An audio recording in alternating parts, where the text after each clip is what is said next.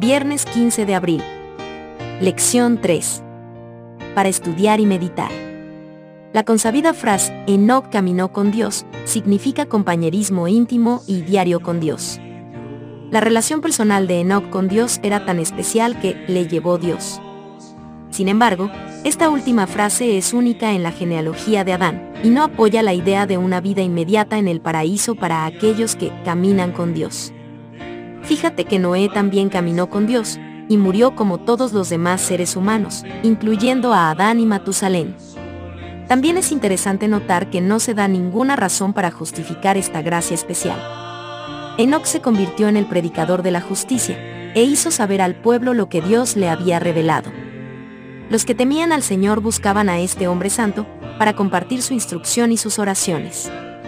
También trabajó públicamente, dando los mensajes de Dios a todos los que querían oír las palabras de advertencia.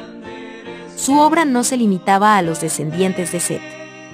En la tierra a donde Caín había tratado de huir de la divina presencia, el profeta de Dios dio a conocer las maravillosas escenas que había presenciado en visión. He aquí dijo, vino el Señor con sus santas decenas de millares, para hacer juicio contra todos, y dejar convictos a todos los impíos de todas sus obras impías que han hecho impíamente. Preguntas para dialogar. 1. ¿Por qué Caín mató a su hermano? Lee el siguiente comentario de Elie Wiesel, ¿por qué lo hizo? Quizá quería quedarse solo, hijo único, y tras la muerte de sus padres, hombre único.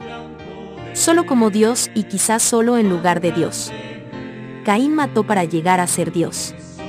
Cualquier hombre que se crea Dios termina asesinando a hombres. Elie Wiesel, Messengers of God, Biblical Portraits and Legends, página 58. ¿Cómo podemos asegurarnos de no reflejar la actitud de Caín, aunque no cometamos un asesinato? 2. Comparen la expectativa de vida de los antediluvianos con la de los patriarcas.